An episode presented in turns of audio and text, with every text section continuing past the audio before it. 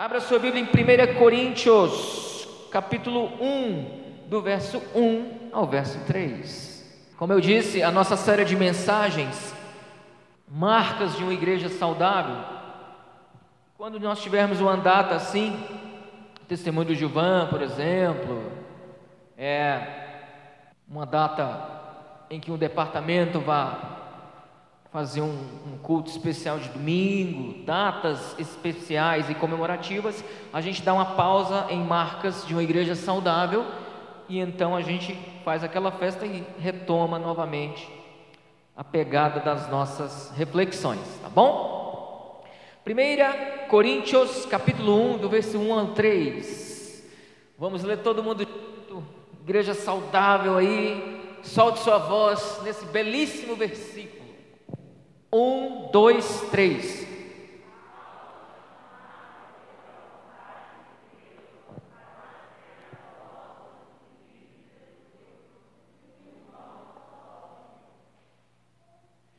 A igreja de Deus que está em Corinto, aos santificados em Cristo Jesus, chamados para ser santos com todos os que em todos os lugares invocam o nome de nosso Senhor Jesus Cristo, Senhor deles e nosso. Pode deixar assim? Para mim não atrapalha, estou vendo legal, tá bom? Queridos, aqui é o versículo 2, falta a benção apostólica. Que a graça e a paz de Deus estejam com vocês. Ó, que bênção. Podemos até encerrar o culto agora, né? Já deu a bênção apostólica, vamos para casa? Queridos, que bênção. Isso aqui é um prefácio de uma carta, a carta de Paulo à igreja de Corinto. Pensa num homem, pensa num apóstolo que amava essa igreja, embora essa igreja tivesse tantas dificuldades, principalmente em compreender o evangelho que o próprio apóstolo Paulo ensinou durante um ano e meio naquela igreja. E essa carta que o apóstolo Paulo dá, falando dela, quem tem acompanhado os cultos de orações aí, eu tenho falado dela, nós estamos trabalhando em 1 Coríntios.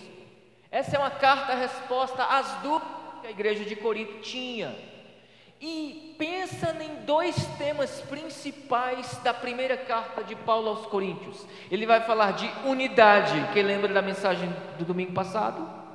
E ele também fala de santidade. São dois temas recorrentes nessa, nessa carta: unidade e santidade. Por quê? Porque era exatamente o maior problema da igreja de Corinto. Havia racha, grupinhos, havia divisões, ciúmes. Eu já tratei isso aqui na quarta-feira. Havia pastores ou preletores ou pregadores favoritos de alguns irmãos. Uns se diziam de Paulo, outros de Apolo, outros de, uh, de Pedro e tudo mais. A igreja tinha muitas dificuldades de caminhar espiritualmente sobre vários assuntos que você pode se imaginar. Então a igreja de Corinto é uma igreja modelo naquilo que nós dizemos para corrigir rotas de uma determinada igreja, caso ela esteja segundo a igreja de Corinto. Então a carta do apóstolo Paulo à igreja de Corinto, ela serve por demais para nossas igrejas nos dias de hoje. Porque se aqui há uma igreja com tantos problemas e tem um apóstolo corrigindo rotas, então elas servem também, ela serve também para as nossas vidas hoje.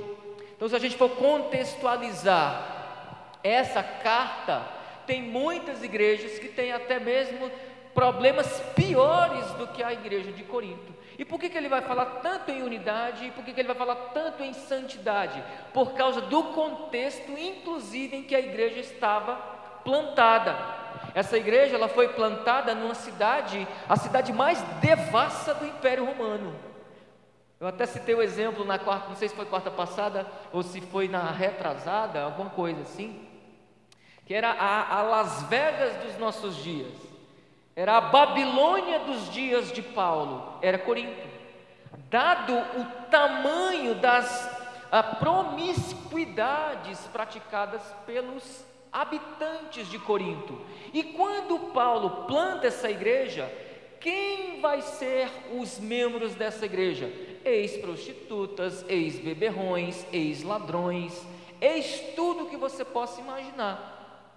Glória a Deus, Paulo então é usado por Deus para plantar uma igreja ali. E Paulo estrategicamente guiado pelo Espírito Santo, porque ali não tinha crentes.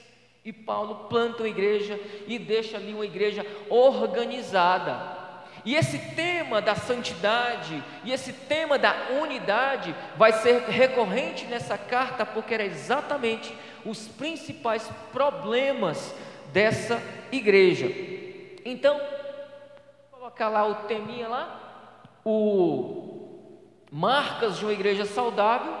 Nós então vamos trabalhar um pouquinho dessa marca para uma igreja saudável. Essa igreja necessariamente precisa ter unidade. Domingo passado nós caminhamos muito sobre esse assunto. E uma igreja precisa ter propósito. Paulo não plantou a igreja para ela ser rachada. Paulo não plantou a igreja para ter problemas de fornicação, adultério, problemas de divisão na igreja, problemas incluindo a própria é, vontade dos irmãos de que o apóstolo Paulo não ficasse mais ali.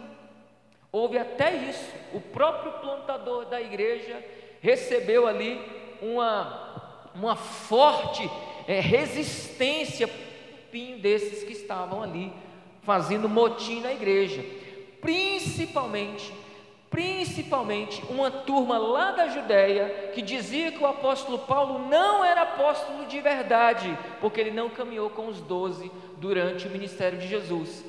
Agora eu compreendo com esse contexto do porquê o apóstolo Paulo diz logo no versículo 1: Paulo, Paulo, chamado pela vontade de Deus para ser apóstolo de Jesus e o irmão Sóstenes. Por que, que você acha que Paulo colocou isso aqui na carta dele? Aí você fala assim: não, pastor, porque Paulo sempre dizia isso nas suas cartas. Mas você sabe por que, que ele dizia sempre isso em suas cartas? Porque ele foi talvez o apóstolo mais perseguido, talvez não, queridos ele foi certamente o apóstolo mais perseguido. Vou até falar baixo para que ninguém me ouça lá atrás ou lá, lá na rua. Perseguido pelos irmãos da igreja. Paulo foi o apóstolo mais perseguido pelos irmãos da igreja. Lá em 2 Coríntios 11, ele vai chamar esses que perseguiram eles, e nós vamos ver o porquê, porquê que eles perseguiam Paulo, de falsos irmãos. Ele também vai dizer isso aos Gálatas. Sabe por que, que ele diz isso? Porque lá em Jerusalém surgiu um grupinho que dizia o seguinte: olha, o apóstolo Paulo, na verdade, ele não é apóstolo coisíssima nenhuma. Ele se auto-intitula apóstolo, mas ele sequer viu Jesus, ele sequer andou com Jesus. Na verdade, ele era um ex-rabino, ele era um fariseu, ele perseguia a igreja. Agora ele se auto-intitula apóstolo? Não, vamos aceitar o apostolado dele, não. Ele quer é dinheiro. Primeiro século, a igreja nascendo, Fabiano, e já tinha esse tipo de pensamento, já tinha essa ideia. Quando Paulo, queridos, encontra Jesus e ele se converte, na verdade não se converteu, ele foi convertido por Jesus. Lá na estrada de Damasco, Paulo estava indo para prender cristãos. Ele teve um encontro literalmente com Jesus. Lá no capítulo 12, Paulo, inclusive, depois já de convertido, ele vai dizer que ele foi até o terceiro céu, e ele não diz isso nem na primeira pessoa. Ele diz que conheço um homem que foi até o terceiro céu e viu coisas inimagináveis, e Deus teve que até apagar da mente dele para que esse homem não se ensoberbecesse. Ele está falando dele mesmo. Então, Paulo teve grandes experiências com Deus, grandes plantações de igrejas. O maior missionário da história da igreja foi Paulo. E ainda assim ele recebia essas afrontas de alguns irmãos, principalmente da Judéia, que não o encarava como verdadeiro apóstolo. E então, a defesa do apóstolo Paulo não é nem a primeira carta aos Coríntios, é a sua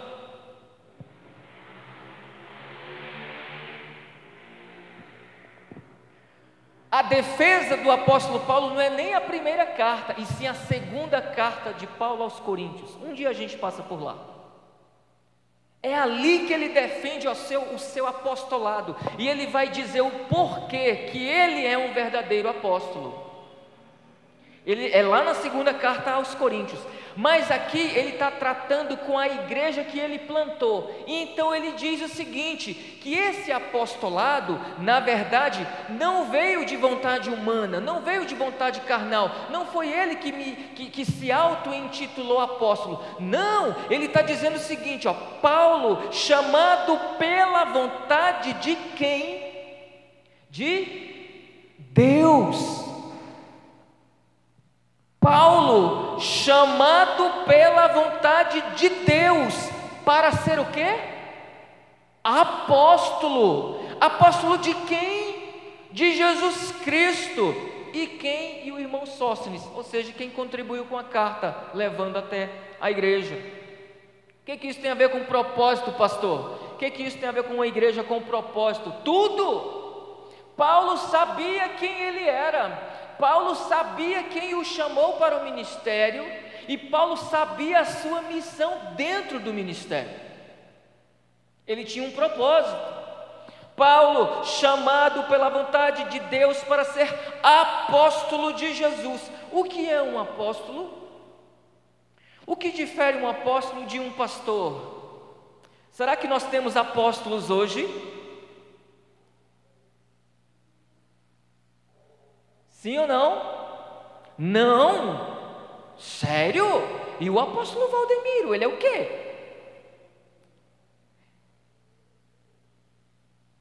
Ele é um herege. Porque não temos apóstolos hoje. Como dizia, como dizia, não, como diz um, um, velho ditado no nosso meio protestante: apóstolo bom é apóstolo morto, né? Por quê? Porque todos já morreram. Um apóstolo, queridos, a própria palavra apóstolo significa enviado.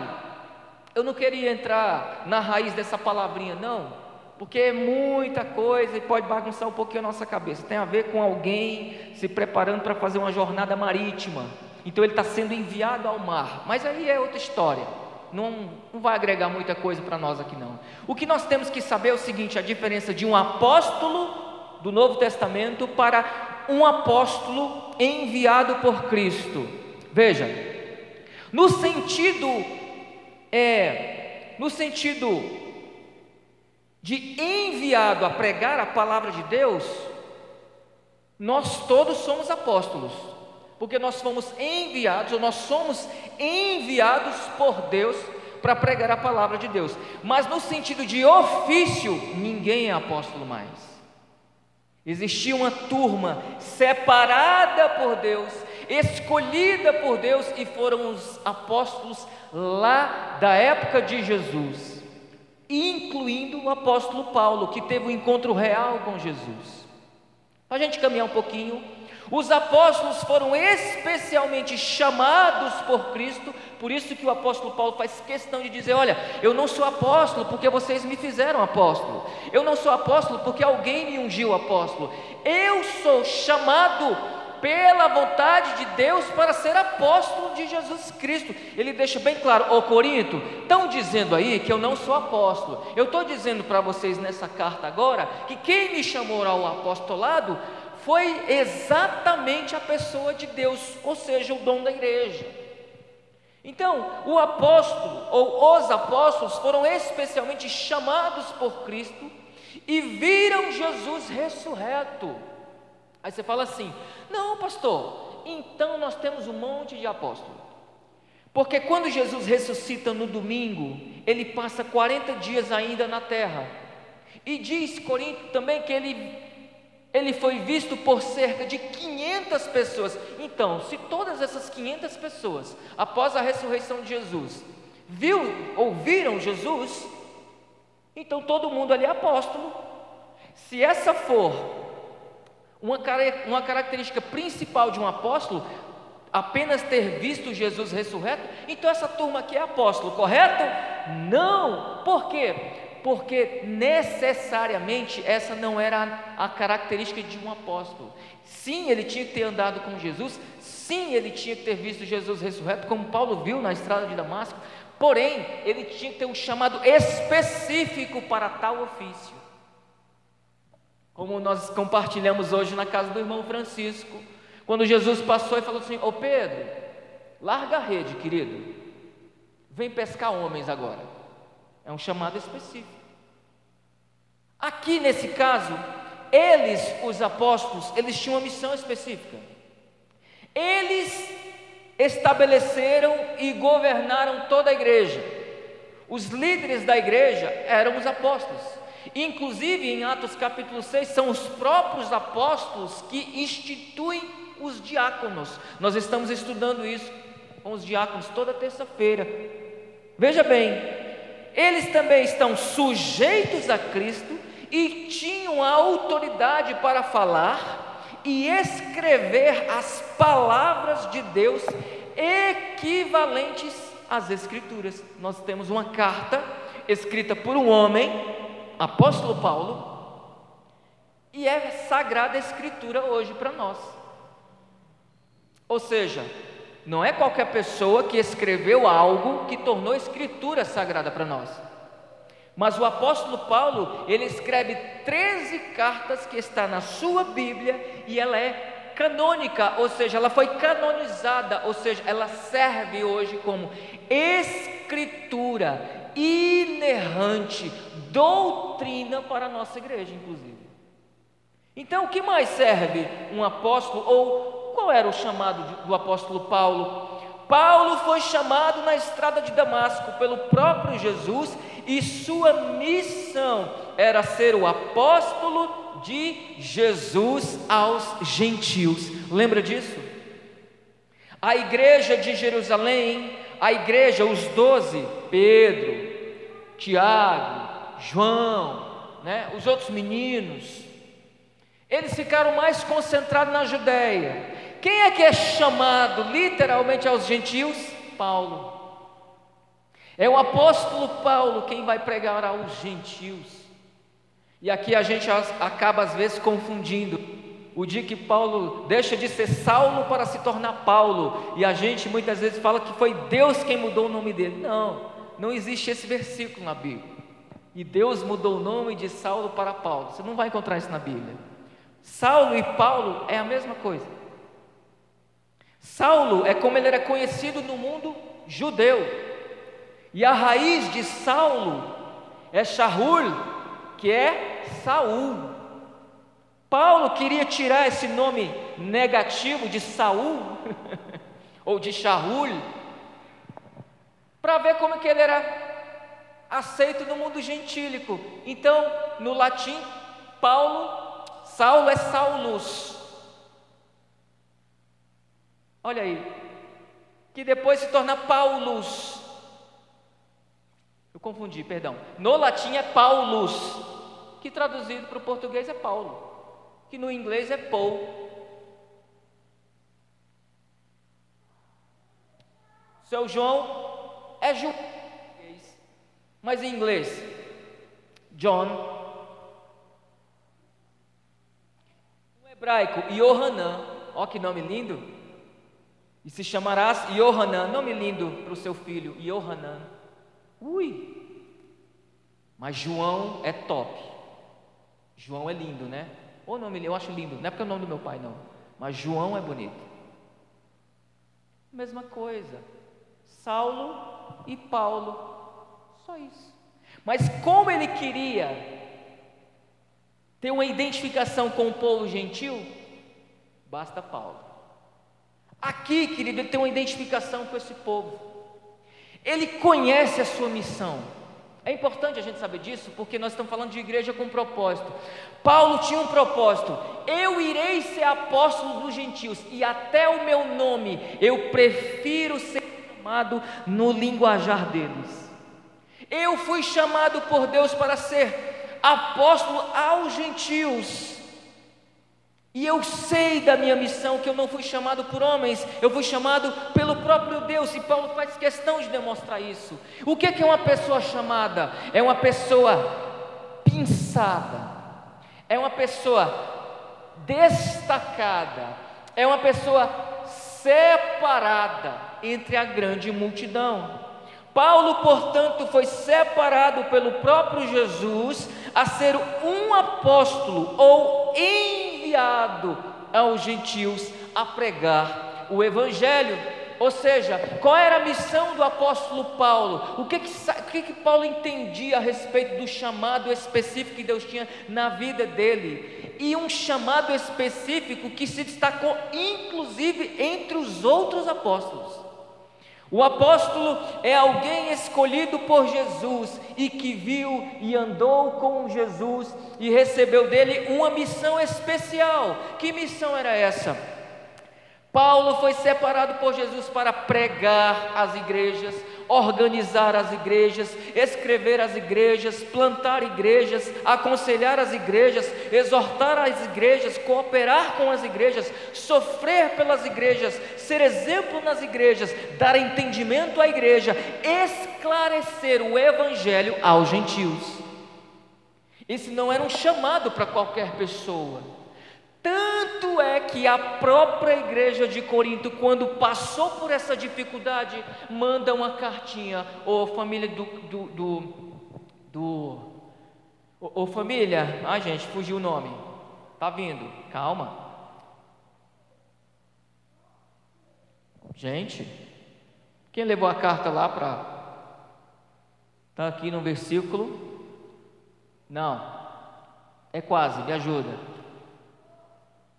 Fui informado pela casa de Chloe. Quem falou Chloe? Chocolatinho final do culto.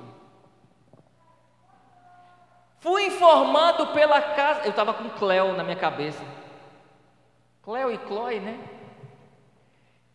Eu fui informado pelos da casa de Chloe que tem muita divisão no meio de vocês. Então o apóstolo Paulo escreve uma carta para corrigir.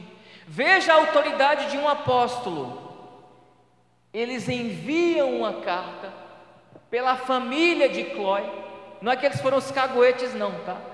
Eles levaram, ô oh, Paulo, nós estamos com muita dificuldade em Corinto, resolve nossa vida. Por que, que eles não foram ao outro pastor? Por causa da autoridade apostólica, inclusive do apóstolo Paulo. Queridos, é muito importante a gente saber isso. Por isso, Paulo prega, planta, prepara, organiza, exorta e escreve aos Coríntios. Essa carta é justamente Paulo cumprindo um dos seus propósitos. Ele plantou a igreja, ele organizou a igreja, agora ele quer que a igreja ande segundo o Evangelho de Cristo. Dito isso, quais são as lições que nossa igreja, nos dias atuais, com esses três versículos, que é só um prefácio, é só o prefácio da carta. Olha a riqueza de informação que nós temos aí somente em três versículos. Quais são as lições que nós aprendemos com esses três versículos? Paulo sabia quem era, quem foi e sua missão ali. Assim também, queridos, a igreja precisa saber qual a sua missão aqui em Águas Lindas. Quem plantou essa igreja? A igreja de Corinto foi plantada pelo Paulo. Quem plantou essa igreja? O pastor Joel, que não tinha condições de mantê-la ou de organizá-la. Ele repassou o Guará, cuida lá para a gente. Veio o pastor Francisco. Se eu errar na ordem, alguém me corrija.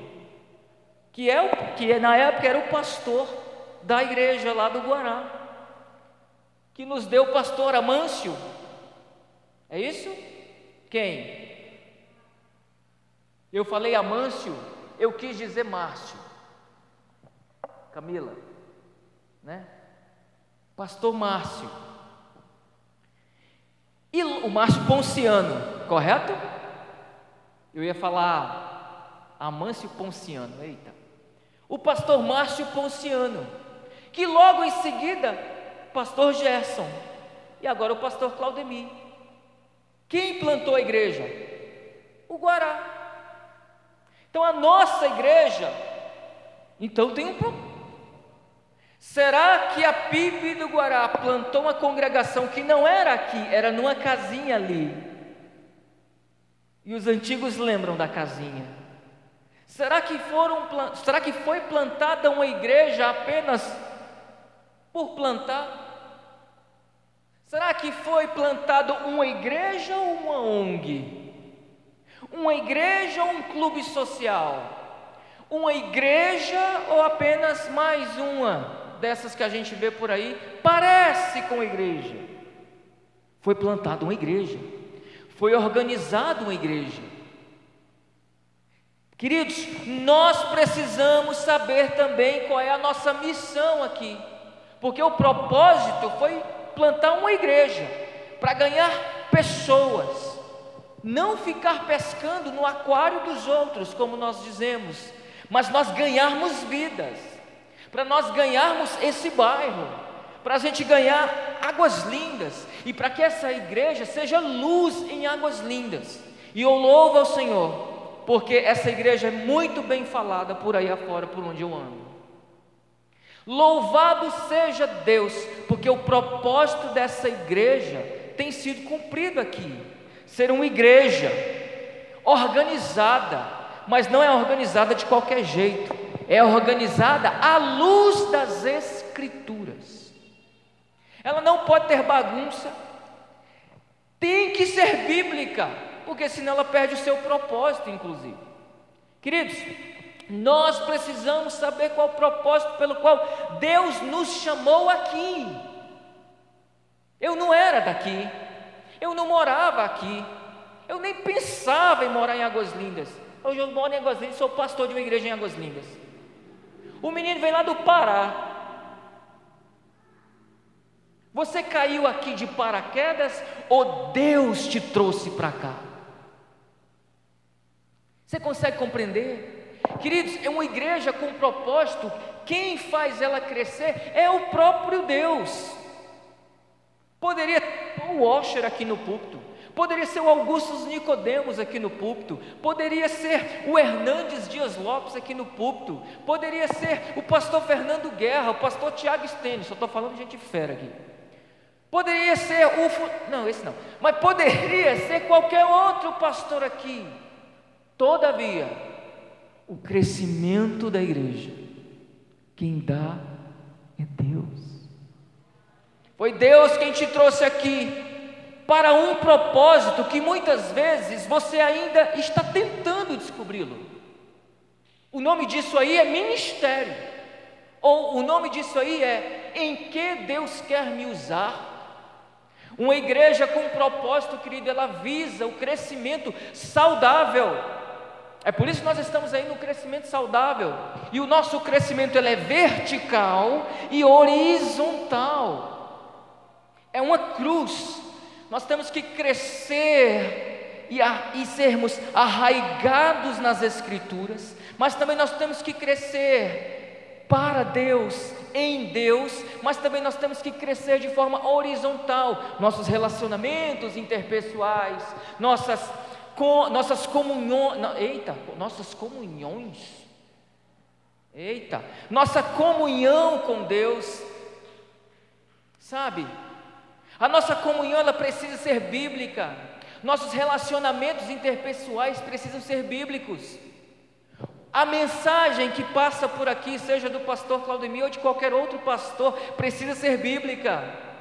Nossos louvores precisam estar arraigados nas Escrituras. Nosso testemunho aqui dado ou pregado tem que ser baseado nas Escrituras, e toda a glória só tem que ser dada a Deus. Eu entendo que hoje é o dia do pastor, mas as honrarias dessa noite é para Deus. Louvado seja Deus por isso. Queridos, e o crescimento saudável, ele passa também por o um entendimento de uma igreja com propósito. Qual é o propósito da nossa igreja? Lindas. Será que nós temos que crescer saudavelmente ou crescermos atabalhoadamente? Será que nós precisamos nos organizar, dar uma olhadinha no nosso estatuto, dar uma olhadinha nas na, nas, nas, nas, Eita, minha língua não está legal, meu bem. Posso tomar uma água? Espera aí. Está sendo gravado isso aí? Teve um DJ aqui, né? Nossa, nossa, nossa. O nosso propósito aqui, querido, é crescermos de forma saudável. E eu já expliquei que crescimento saudável é isso. Queridos, em última instância, é crescimento visando o número de membros. Crescermos, amadurecermos, para quando a gente passar por uma aflição, a gente saber lidar e não ser o primeiro a sair da igreja. Para quando a gente passar por uma pandemia, queridos, eu louvo a Deus, porque essa igreja está aberta e porque não saiu membros da nossa igreja, embora uma pandemia como essa tenha esfriado muitas igrejas por aí. A gente não sabe se essas pessoas só estavam esperando algum motivo para largar e abandonar a fé. Eu não estou falando de trocar de igreja, eu não estou falando disso. Eu estou falando de abandonar a cruz. Eu estou falando de abandonar a Cristo. Eu estou falando de abandonar a fé, estou falando de apostasia. Em última instância, a nossa igreja vai se preocupar em crescer em número de membros. É claro que eu entendo, e um dos propósitos que a igreja tem também é crescer em número de membros. Então, para isso, nós precisamos nos preparar. Para isso, a gente vai sair na rua, mas vai preparar um evangelismo bíblico, com estratégias como nós estamos aprendendo, para que a vai lá fora, ganha alguém para Jesus, como é que essa pessoa vai ficar perdida aqui no nosso meio? Não, ela precisa ser discipulada. Ela precisa ser tratada porque a gente não sabe como é que ela vem. A gente não sabe o que essa pessoa ouviu em outras igrejas. E quando a gente vai pregando aqui, você precisa de, de ouvir os feedbacks que eu recebo. Ah, pastor, na minha antiga igreja, a gente não lia a Bíblia, a gente não compreendia as Escrituras, não era pregado um texto bíblico, claro. Porque parte dessas igrejas perderam o seu propósito, abandonaram a fé. Hoje existe o mercado gospel, as mega churches, são as megas igrejas o culto é preparado para o ouvinte e não para Deus. Apagam-se todas as luzes, uma luz apenas no pregador. Ele senta no banquinho, se quer abre a Bíblia e fica filosofando. Não há exposição do texto bíblico. E a pessoa que estava conversando ali, a irmã Vera, lembrou-me muito bem. Falou, pastor, às vezes eu ia à igreja, eu saía lá mais confusa do que eu entrei. Igreja que perderam o seu propósito. Igreja que já não, tá, não tem mais a Bíblia como a centralidade do culto. E aí nós vamos ter dificuldade se a gente perder essa noção de igreja. Mas o apóstolo Paulo deu uma dica. Ele deu uma dica muito importante no versículo 2. O versículo 2. Como é que uma igreja cresce de forma saudável em seus propósitos. A parte B. Olha só a dica que o apóstolo Paulo nos deu para sabermos o nosso propósito. Aos santificados em Cristo Jesus, chamados para ser santos. Aí você fala assim, e? Lembra que eu falei que a cidade de Corinto era a cidade mais devassa do império? Lembra que eu falei que os irmãos de Corinto, de Corinto eram ex isso, ex aquilo? Porque eles agora são ex isso, ex aquilo, porque agora sabe o que eles são? Santificados em Cristo. Essa turma de eis alguma coisa, elas foram santificadas, mesmo habitando numa cidade devassa, agora eles são santificados em Cristo Jesus. Jesus Cristo santificou suas vidas, para quê? Aí entra o propósito da igreja de Corinto: para viver em, olha lá, chamados para ser santos, para viver em santidade. Esse é o propósito da igreja. Santificados em Cristo Jesus, aqueles que pertencem a Cristo já foram santificados. Aconteceu isso na sua vida? Aconteceu isso na minha vida?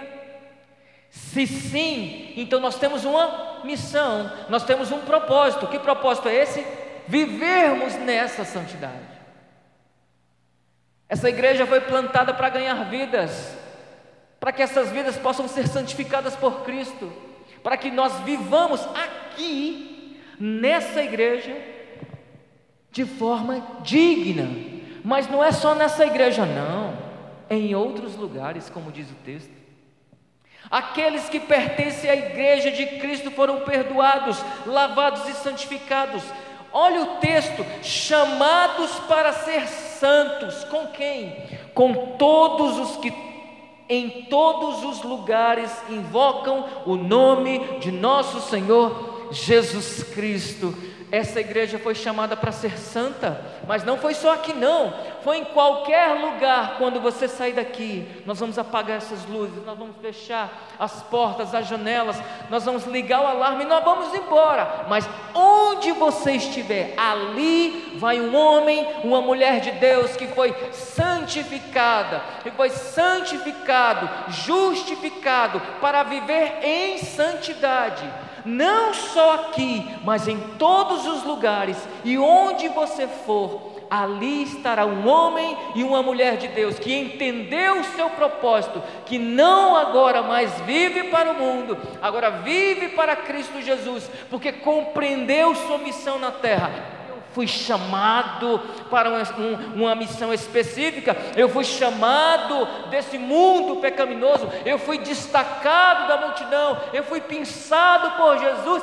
eu fui separado para uma missão que é de viver tão somente com o propósito de louvar, exaltar o nome daquele que vive e que reina para todos sempre. Esse é o propósito da igreja. Bem-vindo ao cristianismo. O propósito do cristianismo vivermos uma vida diferenciada. Nós somos chamados para sermos diferentes, queridos, para dar exemplos. E uma igreja com propósito, ela dá exemplo.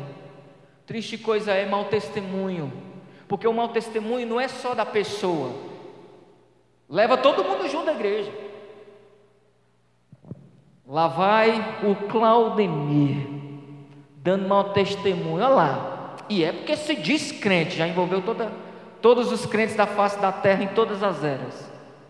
E é lá da PIB do Pérola, já, já envolveu vocês. E se diz pastor, trate de Deus. É sempre assim. O mau testemunho nunca é só da pessoa, envolve a igreja, envolve tudo e envolve todos. A igreja, quando entende o seu propósito, sua missão na terra, ela é diferente. Chamados para ser santos com todos os que em todos os lugares invocam o nome de nosso Senhor Jesus Cristo. Ontem nós tivemos a festa aqui na igreja. Quem foi? Como é que é o nome lá da igreja, Pastor Osmar? Boa. Segunda igreja. Sábado que vem nós vamos cultuar o Senhor. Quem puder ir, quem quiser ir, lá na terceira igreja. Então, nos lugares, olha o texto, está lá na Bíblia. Com todos os que em todos os lugares invocam o nome de nosso Senhor Jesus Cristo. O irmão é da Batista lá do Pará, está aqui num lugar invocando com todos os outros que invocam o nome do Senhor. Quando nós formos para lá, a mesma coisa. Onde nós estivermos, tem mais crente servindo ao Senhor? Em todos os lugares onde tiver um outro crente invocando o nome do Senhor, ali, querido, tem um culto. Coisa boa encontrar crente na rua, né? Ou coisa boa é você encontrar crente onde você vai, dentro do ônibus, na fila do banco, né? Vendendo desinfetante, né? Coisa boa encontrar crente no trabalho. Você já fica todo empolgado. Ah, você é crente, eu também, tudo, eu, eu também. Eu, que igreja? Ah, tal. E você também, vai lá um dia. Já rola um café, a gente já vai, a gente já vai almoçar, né? Crente já pensa em comer. Gente, é muito bom ser cristão com todos os que invocam o nome do Senhor. Aqui tem uma igreja que invoca o nome do Senhor. Lá também tem uma igreja que invoca o nome do Senhor. Ali também tem uma igreja que invoca o nome do Senhor. Será que essa igreja invoca o nome do Senhor? Precisamos, queridos, conhecer o Senhor para que possamos invocá-lo de forma correta. O nome disso é Escola Bíblica Dominical, culto de doutrina, culto de oração, discipulado, leitura da Bíblia? Não, estudo da Bíblia. Já cansei de dizer aqui, nunca leia a sua Bíblia, é heresia. Ah, agora é heresia. Ah, pastor, vou levar para o Guará, hein? Nunca leia a sua Bíblia. A Bíblia nunca foi feita para ler. A Bíblia foi feita para estudar. A Bíblia foi feita para estudar. Quem escreveu? Onde? Quando? Para quem? Por quem? Pastor, tenho dificuldade de compreender essas coisas. A escola bíblica dominical vai te ajudar. O pastor vai te ajudar. Os conselheiros bíblicos irão te ajudar os biblistas, os exegetas, os estudiosos vão te ajudar. Nós estamos aqui em família para crescermos juntos, com um único propósito, de forma saudável. Somos chamados para ser santos, a igreja é chamada para ser santo. Onde, pastor, a igreja é chamada para ser santa? Só na igreja? Esse é o ponto que eu queria chegar. Esse é o ponto. A igreja não foi chamada para ser santa somente aqui. Querido, isso aqui, esse piso, você encontra em qualquer outro lugar. Esses vidros você encontra até mesmo em bordéis. Essa parede, esses tijolos, você encontra até mesmo em cassinos por aí. Lugares que foram preparados para não glorificar a Deus. Uma lâmpada como essa, ela é comum, você encontra em qualquer esquina. As cadeiras você encontra em fila de banco e tudo mais. Porque a igreja, embora a gente reconheça que isso aqui é um local onde essa igreja se reúne, mas a igreja que somos nós, ela se move, ela se locomove. Daqui a pouco nós vamos embora, daqui a pouco cada um vai para sua casinha, e ali na sua casa tem que cumprir isso aqui com todos os que em todos os lugares invocam o nome do Senhor. Hoje, domingo, no pé do cachimbo, que dia é hoje? 12? 13? 13 de junho, estamos invocando o nome do Senhor hoje. E amanhã também, quarta-feira também. E outro dia também. E se um dia a gente for para ali, a gente vai também, porque é em todos os lugares. Não é só aqui. Aqui a gente chora, aqui a gente abraça, não pode abraçar mais, né? A gente abraça, a gente chora junto, a gente compartilha. Pastor, ora por mim porque eu estou precisando disso. Ou Fulano, você pode orar porque eu estou precisando disso. Aqui há uma ajuda mútua, é muito lindo, mas quando o culto acabar, o culto acaba, a reunião mas a sua vida continua lá fora, em prestação de culto ao Senhor, em seu testemunho, no seu linguajar, na sua maneira de se portar, na sua maneira de. É o melhor evangelismo que você pode fazer a alguém, é testemunhando sobre Jesus. Às vezes você ganha a pessoa para Jesus sem abrir a boca, apenas ela te vendo, apenas no seu comportamento. Onde, pastor, a igreja é chamada para ser santa? Em todos os lugares. Com quem? Com todos os outros santos. Para quê? Para viver em santidade. Para fazer o quê? Para fazer a diferença. Por quê? Porque ela foi santificada. Nós fomos santificados para sermos santos, para fazermos a diferença. Paulo sabia o seu propósito, a igreja também precisa ter um somos de Cristo e fomos santificados por Ele. Portanto, PIB do Pérola 2, nós devemos viver em santificação. Querido, esse é o propósito da igreja. Você não foi chamado para ser o mesmo Evaldo. Você não foi chamada para ser a mesma Marlene. O Senhor não foi chamado para ser o mesmo João. A senhora não foi chamada para ser a mesma Maria Aparecida. A senhora foi chamada para ser Maria Aparecida, cheia do Espírito Santo. O Evaldo, cheio do Espírito Santo. A Marlene, cheia do Espírito Santo. Seu João, convicto a quem ele pertence. Propósito de vida. Para que, que eu sou crente? Para colocar meu nome num hall de membros? Para que, que eu sou crente? Para ser mais um na estatística do IBGE, quantos crentes tem no Brasil? Será que você faz parte dos 4 milhões? Qual o propósito que Jesus te chamou? Para que Jesus chamou você? Quem te chamou? Paulo sabia. Paulo, apóstolo. Ele diz: Paulo, chamado por Deus para ser apóstolo. Eu queria que você ficasse de pé e vou fazer uma experiência com você.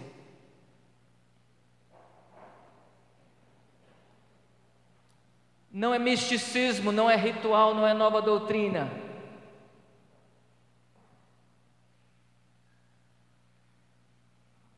Eu vou falar algo e se você tiver plena convicção, para que que Deus te chamou, no seu jeitinho, você repete. Por exemplo,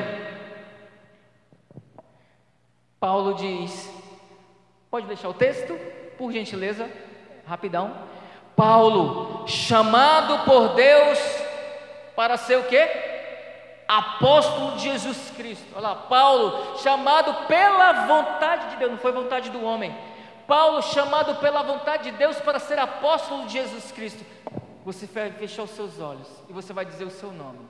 Ao invés de você, ao invés de você falar Paulo, você fala o seu nome. O Paulo vai falar Paulo, né, Paulo?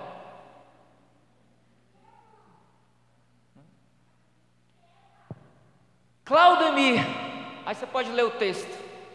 Chamado pela vontade de Deus para ser apóstolo? Não, você não foi chamado para ser apóstolo. Lembra que eu disse que não existe apóstolo? Então você vai colocar alguma coisa aí.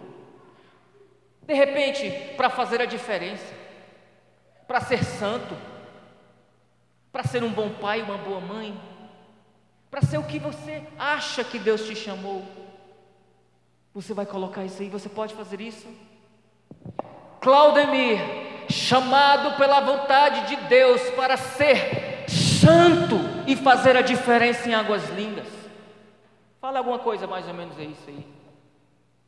Emily, chamada pela vontade de Deus para ser o que, Emily? Diga alguma coisa se você tem plena convicção do que Deus te chamou e para que Deus te chamou, diga alguma coisa. Mas se você não sabe, Senhor, eu fui chamado ou chamada para te servir. Coloque isso. Vamos fazer o teste? Um, dois, três e diga o que você quer dizer. Um, dois, três.